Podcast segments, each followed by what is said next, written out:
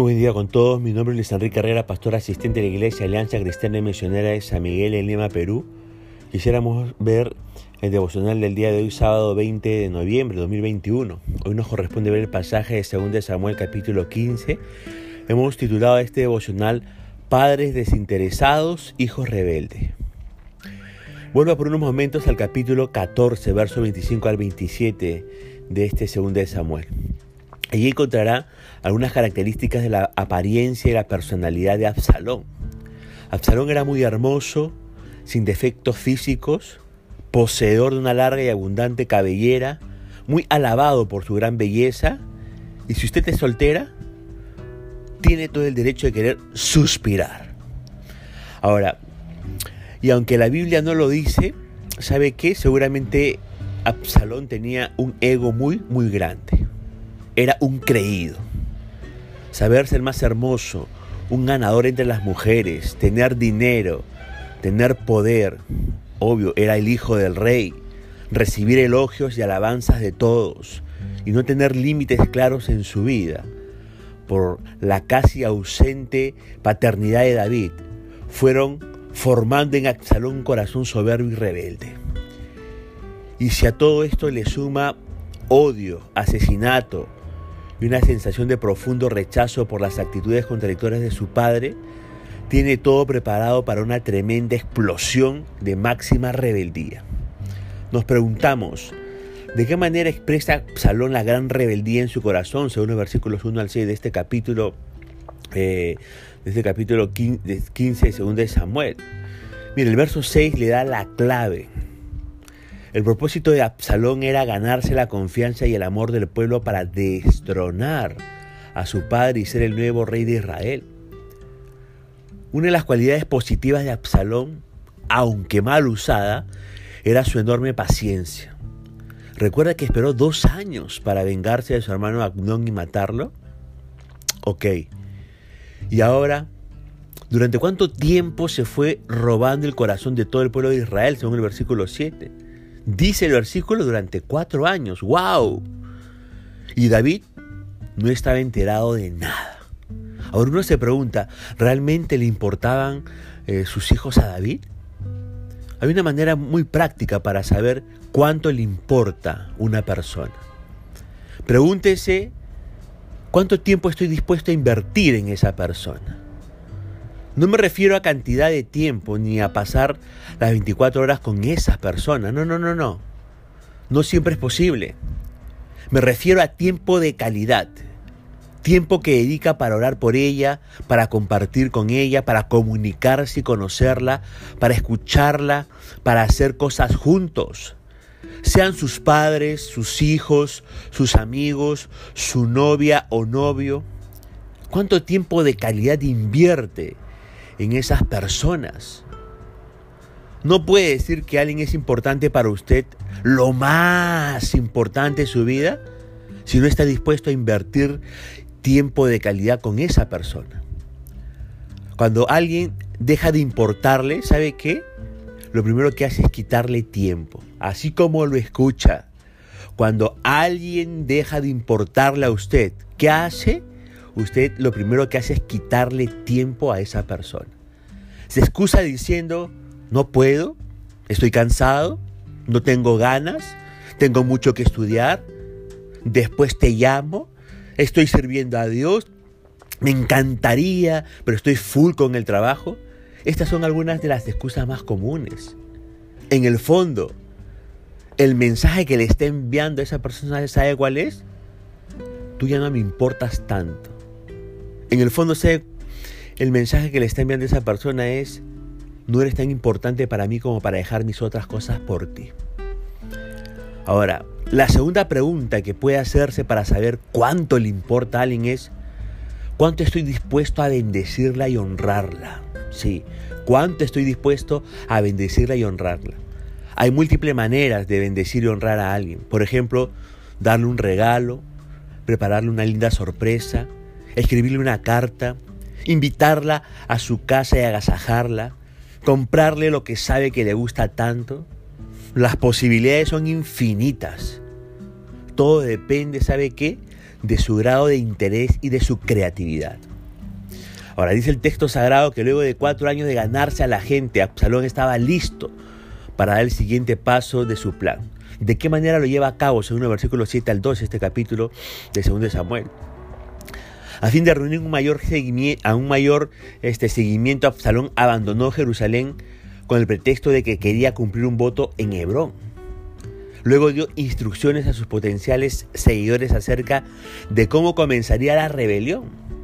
Absalón consiguió también el apoyo de Aitofel, el abuelo de Bexabé y entre comillas consejero de David. Con sus planes comenzando a tomar forma, la conspiración de Absalón contra David fue fortaleciéndose. Lo peor de todo es que lo mete a Dios en el medio. Su corazón está cargado de rebeldía hacia su padre. Desde hace cuatro años viene causando divisiones, poniendo al pueblo en contra de la autoridad real. Él mismo rechaza toda autoridad, engaña a los principales líderes de Jerusalén, se autoproclama rey de Israel y sin embargo ofrece sacrificios a Dios como si nada. Y lo hace en Hebrón, el mismo lugar en donde su padre fue ungido rey sobre todo Israel. Ahora uno se pregunta, ¿realmente piensa que Dios le avala? ¿Así piensa Absalón? ¿En serio cree Absalón que Dios respalda la división, la rebeldía, la deslealtad y la traición?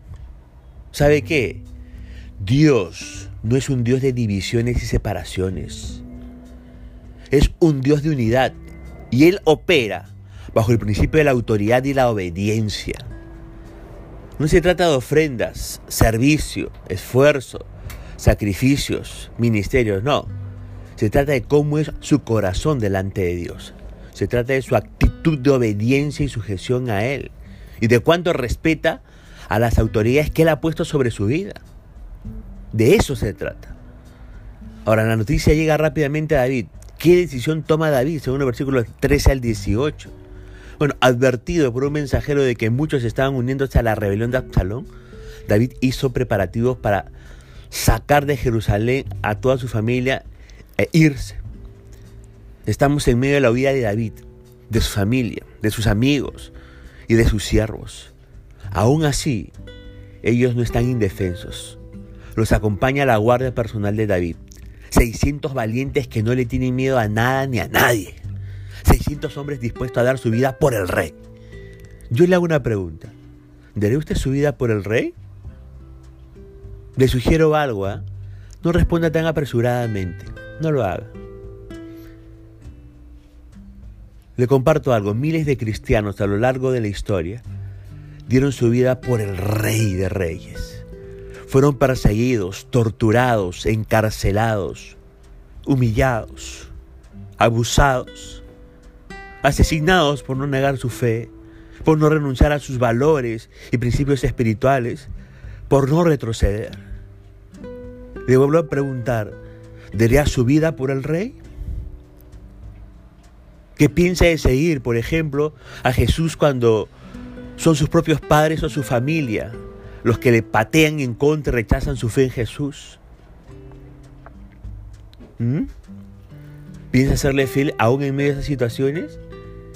en medio de este escenario caótico y durísimo que está viviendo también el rey David, ¿quién le muestra fidelidad y lealtad a David según los versículos 19 al 22?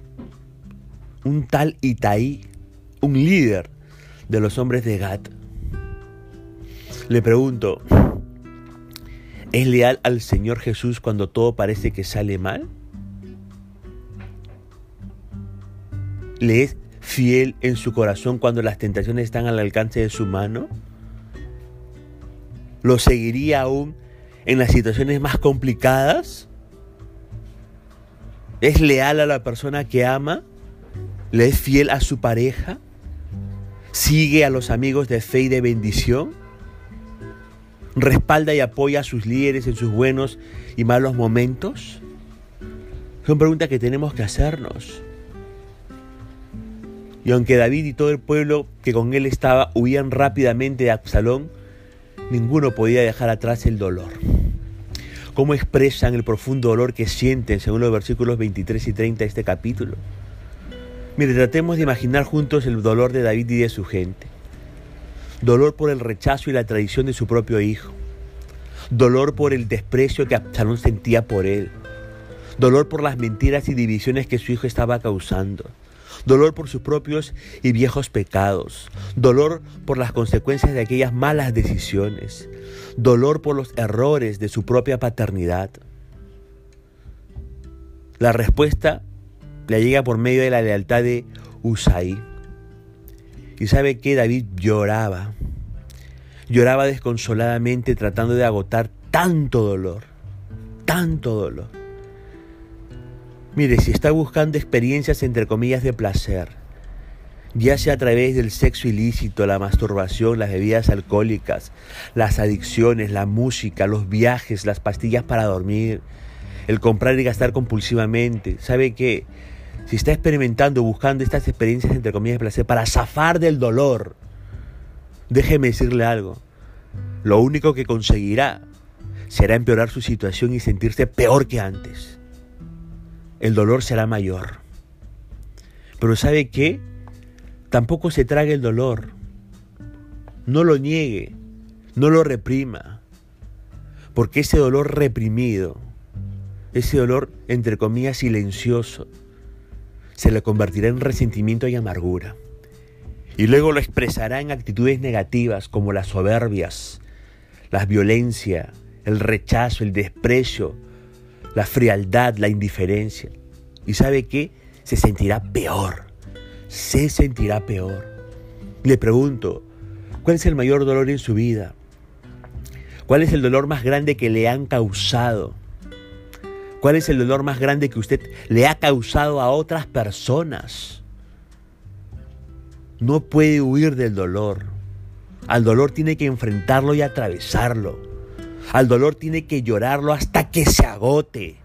Al dolor tiene que traerlo delante de Dios y soltarlo completamente en su presencia. No calle su dolor. No lo silencie. Hable con alguien que sea capaz de escucharle y ayudarle a sanar su corazón. Ahora, ¿qué decisión toma con respecto al arca del pacto David según los versículos 24 y 29? Bueno, regresa el arca del pacto a Jerusalén. David ya no necesitaba el objeto sagrado que representaba la presencia de Dios. ¿Sabe por qué?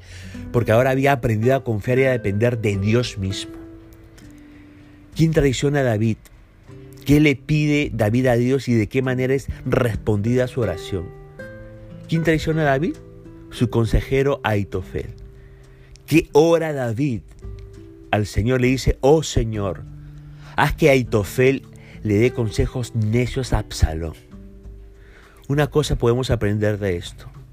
Ore de la misma manera que David en contra de aquellos que buscan su mal. Dígale, Señor, confúndelos, dispérsalos, haz que fracasen sus planes de maldad. No permitas que sus amenazas y sus mentiras me alcancen. Y sabe que la respuesta a la oración que hace David le llega, sabe que por medio de la lealtad de Usai. Aquí termina este capítulo de, de Samuel. Dios mediante, vamos a poner punto final a, esta, a este devocional. Conmigo será el día lunes. Que la gracia y la misericordia del Señor Jesucristo sea sobre su propia vida. Y recuerde, padres interesados, generan hijos rebeldes. Dios nos libre, Dios nos libre. Que el Señor le bendiga.